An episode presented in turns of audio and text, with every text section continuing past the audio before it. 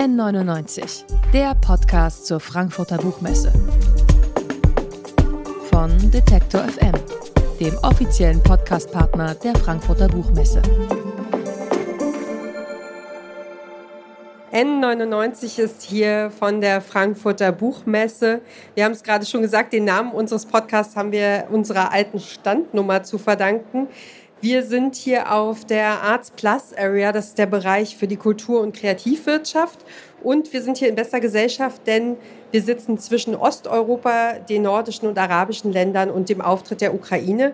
Also besucht uns hier gerne. Das haben jetzt auch einige schon genutzt, ähm, denn Elke Heidenreich ist hier und deswegen erzähle ich das auch alles, denn sie ist eine erfahrene Reisende. Herzlich willkommen bei uns im Podcast. Dankeschön, sehr gern. Danke euch. Elke Heidenreich ist in Deutschland natürlich vor allem als Literaturvermittlerin bekannt. Sie hat verschiedene Sendungen moderiert und auch selbst einige Bücher veröffentlicht. Immer wieder war sie auch auf Reisen und in ihrem Band Ihr glücklichen Augen erzählt sie von ihren Erlebnissen, ihren Eindrücken und ihren Begegnungen. Wenn Sie auf Reisen sind, sagen Sie dann, versuchen Sie Touri-Fallen zu meiden. Sie schreiben explizit, dass Sie keine Reiseführer lesen. Was ist Ihrer Meinung nach die beste Art, zu reisen? Jeder hat eine andere Art zu reisen. Jemand, der das ganze Jahr fest angestellt arbeitet und dann drei Wochen Urlaub hat, der fährt natürlich an einen schönen, ruhigen Ort. Und dann verstehe ich auch, wenn man die Liege mit dem Handtuch belegt, damit man immer einen schönen Platz am Meer oder am Pool hat. Ich muss aber so nicht reisen, denn ich bin nirgends fest angestellt. Ich kann reisen, wann ich will. Und ich reise gerne kurz, also nicht so endlos lange, sondern vier, fünf Tage in eine wunderbare Stadt und dann wieder zurück. Und ich habe sehr viel, das hatte mit meinem Beruf zu tun, sehr viel Reportagen gemacht über Städte und Gegenden mit einem Fotografen, dem das Buch auch gewidmet ist, Tom Kraus sind wir in der ganzen Welt auf allen Erdteilen unterwegs gewesen für Reportagen. Er hat fotografiert, ich habe darüber geschrieben. Und dann habe ich gemerkt, dass mir das Spaß macht, irgendwo hinzureisen und alles selbst zu entdecken und festzustellen. Wenn man zu viel Reiseführer vorher liest, denkt man, auch ich muss diese Kirche noch sehen und ich muss noch in das Museum. Man muss gar nicht. Man muss einfach die Augen aufmachen, da wo man ist und gucken, was einem gefällt, und da zeigt sich dann schon genug, dem man nachgehen kann. Es ist nicht wichtig, alles zu besichtigen, aber es ist wichtig, einen Ort so kennenzulernen, dass er mit dem eigenen Gefühl was macht. Und das habe ich immer gemacht. Abgesehen von den Reportagen, wann packt es Sie denn, wenn Sie nicht reisen müssen und nicht, es keine Basis gibt, äh, wann das losgehen muss? Ich bin eine Städtereisende. Ich bin nicht so sehr jemand, der irgendwie jetzt wandern geht oder auf Berge oder ans Meer will ich liebe große Städte und da ich ein Opernfan bin, liebe ich Städte, die ein Opernhaus haben. Und wenn mir dann danach ist und ich im Internet den Spielplan sehe, dann fahre ich eben fünf Tage nach Palermo und gehe dreimal in die Oper oder nach Mailand oder nach New York. Also ich mag diese kurzen, schnellen Reisen, die mit Oper zu tun haben, mit Städten. Und dann fahre ich wieder nach Hause und bin glücklich und dann reicht es erst wieder für ein paar Monate. Und voller neuer Eindrücke auch. Ja, na klar. Ähm, für, also für mich persönlich gehört im Urlaub inzwischen auch ein ganz kleiner Fotoausflug dazu. Also ein, zwei Stunden, in denen ich irgendwie die äh, Motive einfangen kann, die, die mich an, anspringen. Äh, und ich vermisse die, wenn ich die nicht gemacht habe. Wie ist das bei Ihnen? Ähm, äh, wie wichtig ist es Ihnen nicht als Touristin aufzufallen? Wie sehr äh, versuchen Sie sich einzufügen in die jeweilige äh, Region. Ähm, ja, mit welchem Selbstverständnis sind Sie da unterwegs? Ich reise ja nicht als Touristin. Ich bin überhaupt nicht interessiert an Sehenswürdigkeiten. Ich reise auf meine eigenen Spuren. Und als Tourist auffallen sollte man eigentlich nie. Also mit kurzen Hosen und Badeschlappen in Mailänder Dom, ich rate ab. Äh, man sollte auch da, wo man hinfährt, nicht seine alten Klamotten auftragen und sein schlechtestes Benehmen, sondern sich in das Land ein bisschen einfügen, in dem man ist. Und da ich ja nicht touristisch reise, also ich will mich weder erholen noch was Berühmtes sehen, sondern ich will einfach nur fünf Tage in Mailand sein, einkaufen, rumgehen, gucken, auf mich zukommen lassen, was da los ist. Äh, habe ich, ich fahre ohne Erwartungen. Ich fahre einfach mit der Freude, dahin zu fahren. Und alles andere ergibt sich von selbst. Aber ich habe nie das Gefühl, ich bin Tourist vor Ort. Ich versuche immer auch ein bisschen die Sprache zu können, so die Grundsätze, äh, wo ist äh, dies, wo ist das, was kostet das, danke, bitte, guten Morgen, guten Abend, ich hätte gerne einen Kaffee oder ein Glas Wein. Das sollte man dann in jeder Sprache können. Das hilft auch schon ein bisschen die Leute auch aufzuschließen. Ja, natürlich, klar, die freuen sich. Wir freuen uns doch auch, wenn jemand wie radebrechend auch immer in unserer Sprache zu uns spricht. Das habe ich mich immer bemüht. Und dann war ich, äh, habe ich so drei Sätze auswendig gelernt in Korea. Und dann sagten die Kollegen alle, da war ich mit dem ZDF auf der Olympiade, fahr mit Elke Taxi, die kann Koreanisch. Ich konnte sagen, guten Abend, danke, äh, guten Morgen und ich bin ein deutsches Mädchen und wohne im Hotel Kapital. Das konnte ich sagen, mehr nicht. Und dann fuhren alle immer mit mir, weil sie dachten, oh, die kann das. Und so. Aber ich bin durchgekommen damit. Ja, ist doch ein sehr gutes Missverständnis. Ähm, sie zitieren in Ihren Texten auch immer wieder andere Schriftsteller, die von ihren Reisen berichten. Sie reihen sich mit Ihrem Buch auch in diese Reihe ein. Warum schreiben Autorinnen und Autoren so gern über das Reisen? Ja, weil man, weil man sich selbst mitnimmt an einen unbekannten Ort. Der Titel des Buches ist ja schon ein Zitat, und zwar von Goethe. In Faust 2 gibt es einen Türmer, der auf einem Turm steht und, äh, und sein Leben preist, was er von diesem Turm aus alles sieht. Und äh, er schaut in die Welt und findet die Welt schön. Und die letzte Strophe ist, ihr glücklichen Augen, was je ihr gesehen, es sei wie es wolle, es war doch so schön. Und so geht mir das auch. Es sei wie es wolle. Auch es gelingen ja nicht alle Reisen. Manche Reisen gehen daneben, weil man in einem blöden Hotel wohnt, sein Portemonnaie verliert, es immer nur regnet, man krank wird. Das gibt's bei mir doch auch alles. Aber da ich nichts erwarte, kann mich auch nichts enttäuschen. Ich finde immer, das ist wie mit der Liebe. Es fehlt nicht an Liebe in der Welt, sage ich immer. Es fehlt an erträglichen Erwartungen. Die Liebe kann nicht alles sein. Und so kann auch eine Reise nicht uns schlagartig glücklich machen oder weltgewandt. Die kann total schief gehen. Aber auch das ist eine Aussage dann in meinem Leben. Also ich nehme es immer so an, wie es gerade kommt. Ich bin auf Reisen völlig ruhig und gelassen und vor allem in Ländern, wo ich gar nichts mehr verstehe. Also äh, in Russland oder in Arabien. Ich verstehe eh nicht, was sie reden. Ich kann nichts lesen. Und irgendwie wird dann alles leicht. Dann also ist dieses Es sei, wie es wolle, auch so eine, so eine Freiheit, alles zu nehmen, wie es kommt. Ja, ja, ohne Termine einfach. Ich, ich war zum Beispiel in Peking und ich wollte natürlich diesen Tiananmen-Platz sehen. Und ich wollte dieses Mao-Bild sehen und die verbotene Stadt, aber ich kann kein Wort Chinesisch. Und die Chinesen können kein Englisch und nichts sonst. Ich habe mich einfach in die U-Bahn unten hingestellt und so lange Tiananmen geschrien, bis mich jemand an die Hand nahm und mit rein. Und dann bin ich angekommen. Die Leute sind nett auf der ganzen Welt, die helfen einem. Also man muss keine Angst haben. Man muss irgendwie erklären, was man will und dann klappt es auch. Wann schreibt Sie denn die Texte zu diesen Erfahrungen oder zu diesen Reisen? Haben Sie das alles am Stück geschrieben oder? Äh, Nein, das ist über Jahre. Ich schreibe seit ich 15 war und das ist schon sehr, sehr lange her. Äh, schreibe ich Tagebuch und schreibe alles Mögliche rein und habe viele Sachen von meinen Reisen vollkommen vergessen. Und jetzt, wo ich alt bin und überlege, was will ich eigentlich alles hinterlassen, gucke ich diese Tagebücher durch und habe mich in der Corona-Zeit sehr gelangweilt und habe gedacht, Mann, da hast du aber eine Menge schön aufgeschrieben. Äh, dann kannst du daraus eigentlich mal Geschichten machen. Zum Beispiel, ich habe äh, Städte aus der ganzen Welt. Das sind ja alles Städtegeschichten. Und dann dachte ich, was mache ich denn in Deutschland? Boah, Berlin. Ich kann ja Berlin nicht leiden. Soll ich Berlin machen? Ich weiß gar nicht. Und dann fand ich in meinem Tagebuch eine Fahrt mit einem Berliner Taxifahrer, der ununterbrochen nur übers Essen geredet hat. Was er sich kocht, was er sich auftaut, dass er jetzt zum ersten Mal Hirschbraten in Rotweinsoße gemacht hat. Und das fand ich so komisch. Ich komme nach Berlin und er redet ohne Pause bis zum Hotel übers Essen. Und als ich ausstieg, brauchte ich eine Quittung. Und es war der 24. November. Da hätte jeder andere gesagt, in vier Wochen ist schon wieder Weihnachten. Mein Taxifahrer sagt, oh, in sechs Monaten gibt's schon wieder Spargel. Und das fand ich so klasse, das ist die Berlin-Geschichte. Also auch solche Sachen, dass man völlig unerwartete Dinge erlebt und die dann aufschreibt. Und das steht in den Tagebüchern, das hätte ich sonst vergessen. Hm. Ähm, Sie, Sie erzählen selten, Sie haben es ja schon gesagt, Sie, Sie reisen um des Reisens willen, Sie gehen rum, Sie gucken. Ähm, Sie, Sie schreiben natürlich dann auch selten von großen Bauwerken, äh, sondern eher von, von der Stimmung, ähm, von den Begegnungen, auch mit Menschen, für die Sie vielleicht manchmal gar nicht reisen müssten. Welche war denn Ihre schönste Begegnung, abgesehen von, von dieser Taxifahrergeschichte?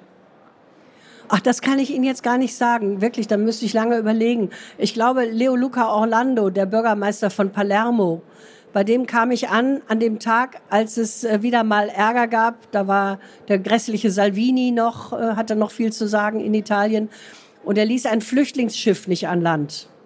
Und, äh, und Leo Luca Orlando sagte, jeder Mensch hat das Recht, in jedem Land zu leben auf der Welt, wo er will. Die können hier anlegen und ließ sie einfach anlegen auf Sizilien.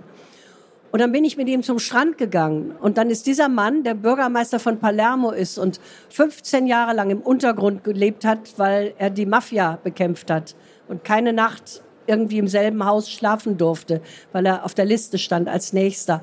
Aber er hat es geschafft. Er hat Palermo wirklich Mafia freigemacht. Und dieser Mann steht dann mit aufgekrempelten Hemdsärmeln im Hafen von Palermo und sagt, wo kommst du her? Was kannst du?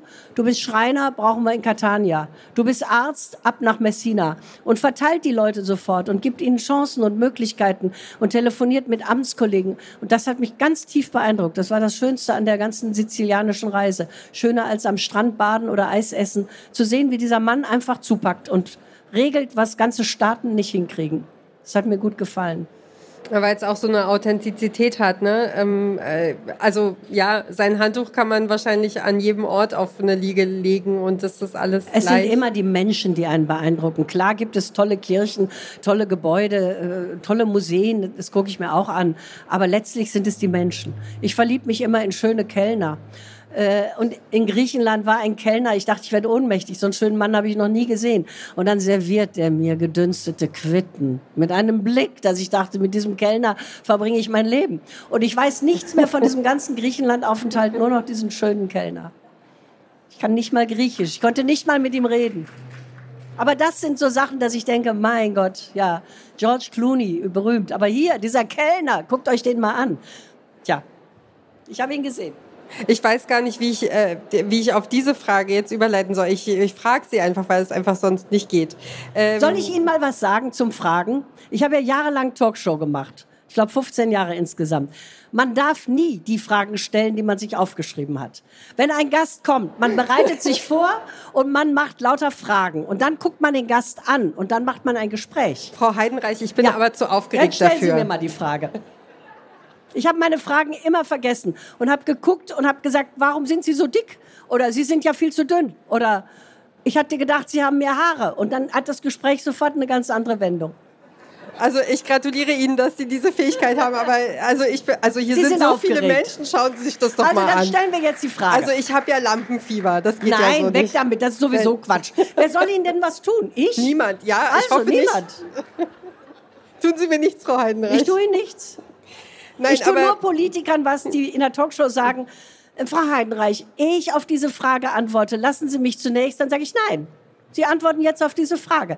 Man muss auch streng sein mit den Gästen. Also seien Sie mit mir auch streng. ich finde es einen Applaus wert. Ja. Hat sie doch gut gesagt. Also her mit der Frage. Okay, also äh, Sie, Sie erzählen in einem Text, äh, wie Sie als Reaktion auf die Schrecken des 11. September nach Schottland gereist sind, mit Shakespeares Macbeth im Gepäck.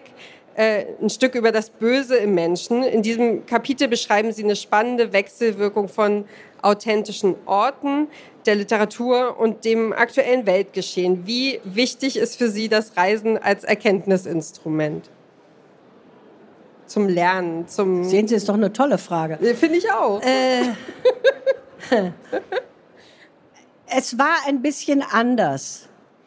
Ich war, ich bin ja sehr viel mit diesem Fotografen Tom Kraus gereist. Das ist ein sehr ruhiger, kluger, besonnener Mensch.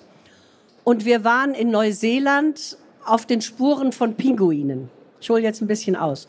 In Neuseeland Gerne. sind Pinguine, nicht nur in der Antarktis. Ist ja nah dran.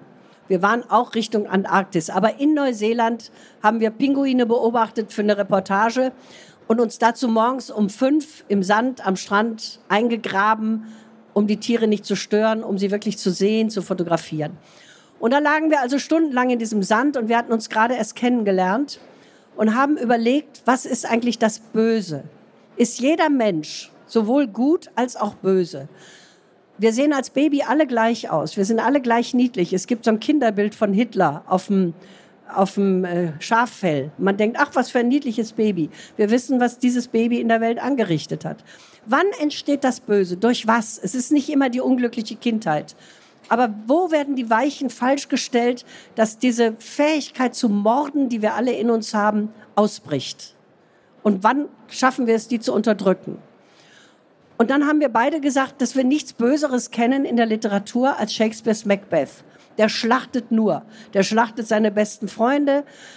Seine Frau, mit der er am Anfang noch innig verbunden ist, äh, die wird verrückt, später nach dem Mord am König. Dann sagt er, soll sie verrückt werden, ist der falsche Zeitpunkt, interessiert mich nicht. Also ein Mensch, der wirklich nur noch böse ist. Dann haben Tom und ich gesagt, wie kann sowas passieren? Lass uns doch nach Schottland fahren, auf den Spuren von Macbeth wandern. Das haben wir gemacht. 14 Tage lang. Wir sind die ganzen Schlachtfelder abgewandelt gewandert. Wir haben die Schlösser angeguckt, diese raue Landschaft. Wir haben uns vertieft in die Geschichte der schottischen Clans. Das ist eine Geschichte von so viel Blut, Grausamkeit und Gewalt. Die Friedhöfe erzählen auch davon, mit den Grabsteinen, wo keiner älter wird als 30. Äh, dass wir gesagt haben, am Ende, das Böse ist immer der Krieg. Wenn ein Mensch in den Krieg zieht und lernt, töten ist erlaubt da ist alles schon vorbestimmt. Das heißt, Macbeth konnte gar nicht mehr anders als nur noch schlachten. Er war wirklich nur noch böse. Da war nichts anderes mehr. Und darüber haben wir dann eine Reportage bzw. ein Buch gemacht und in der Zeit stürzten die Türme in New York zusammen. Und da hatten wir wieder das Böse. Und der, der entsetzliche Präsident Bush, wäre es damals Al Gore gewesen, sähe die Welt heute anders aus. Aber es war Bush, der Dummkopf der sagte, die Achse des Bösen. Und er hat angefangen, den Nahen Osten zu bekämpfen als Achse des Bösen. Als wären es nicht einzelne Terroristen und Schreckensmenschen, als wären es ganze Völker. Und deswegen ist viel Böses passiert.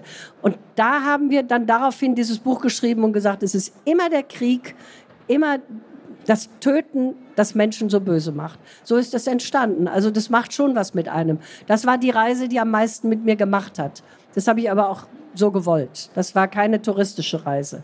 Wenn man das sieht in Schottland, wie die leben in diesen Schlössern mit den Schießscharten, diese raue Landschaft, die von einer Minute auf die andere umkippt, gefährlich wird, wie die Clans sich heute noch zum Teil befehden, äh, dann weiß man, das Böse ist in der Welt von Anbeginn an. Und wir werden es, solange es Kriege gibt, nicht rauskriegen. Und die Kriege kriegen wir, wie wir sehen, auch nicht raus.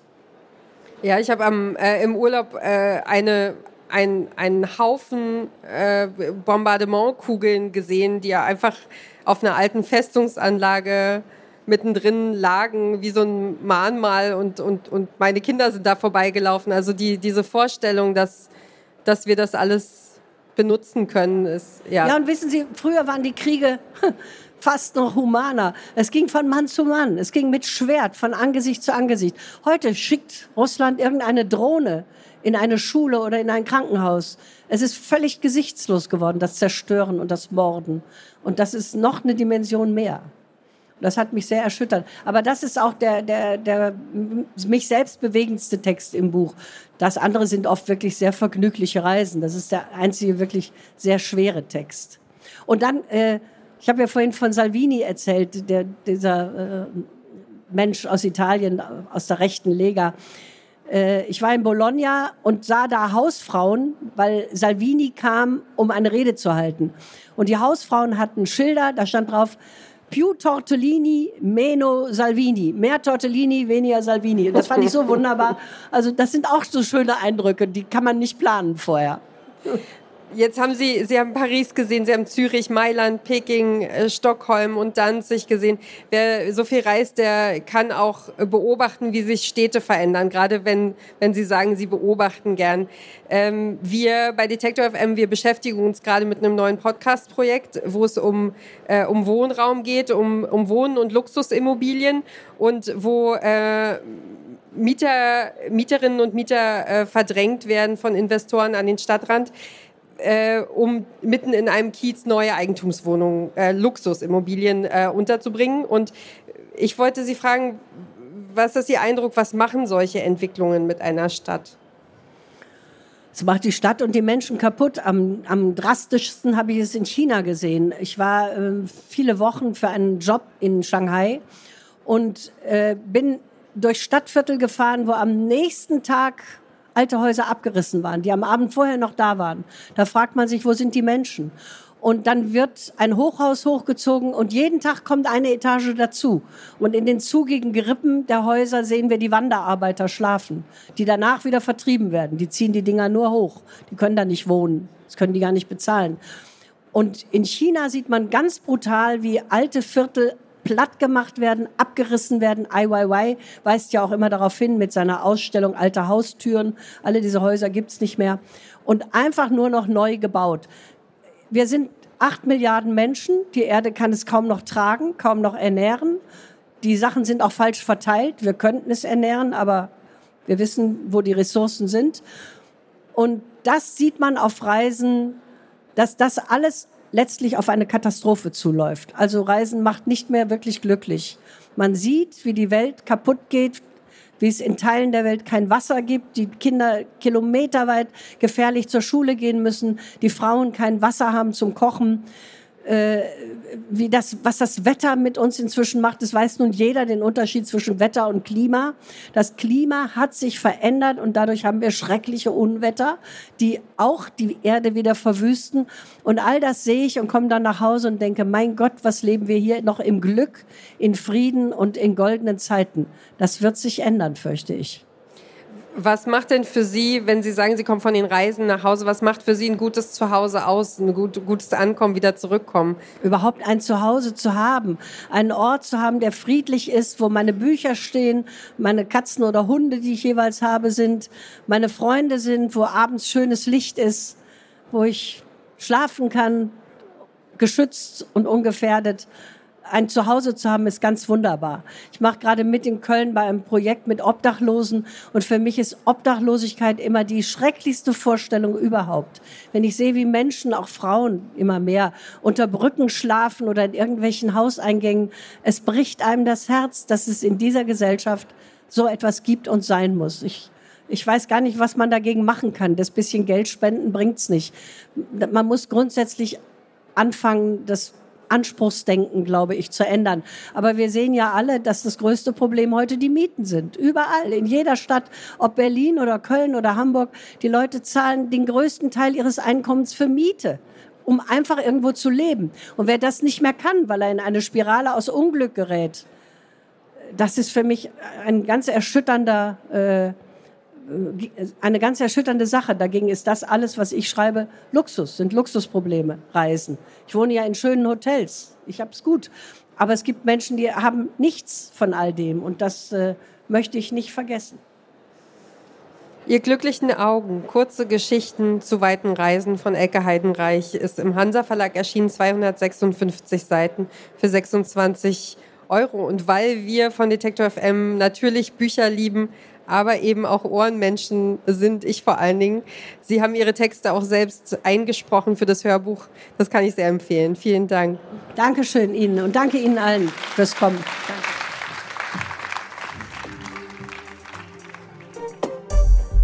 N99, der Podcast zur Frankfurter Buchmesse. Von Detektor FM, dem offiziellen Podcastpartner der Frankfurter Buchmesse.